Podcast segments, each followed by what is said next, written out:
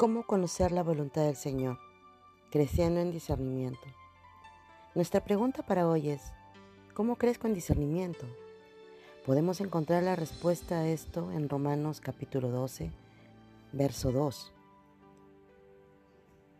que dice, no os conforméis a este siglo, sino transformaos por medio de la renovación de vuestro entendimiento, para que comprobéis cuál sea la buena voluntad de Dios, agradable y perfecta. Y esto tiene que ver con la voluntad de Dios, de cómo agradar a Dios, ¿no?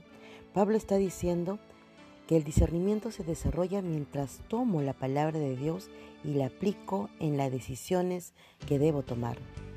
Voy a crecer en discernimiento cuando aplico los principios de la palabra de Dios en mi diario caminar como cristiano. Examinémonos algunas decisiones que son importantes realizar a la luz de la aplicación de los principios bíblicos.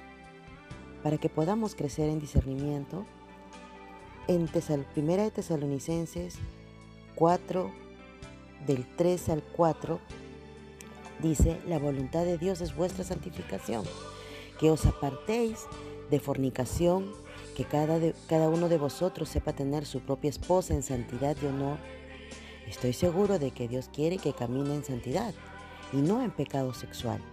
Estoy seguro de esto. Por eso vivo en consecuencia. Si surge la cuestión de tener relaciones sexuales con mi novio o mi novia, ya sea cuál es la voluntad de Dios, así que simplemente lo aplico en mi vida diaria.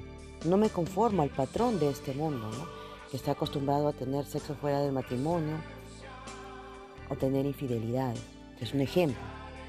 Es esencial que recuerdes lo que Dios te dice acerca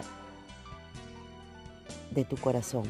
Si sabes que estás sometido al señorío de Cristo, estás sometido a la autoridad de las Escrituras y te deleitas en el Señor, sus palabras te dicen que Él te dará los deseos de tu corazón.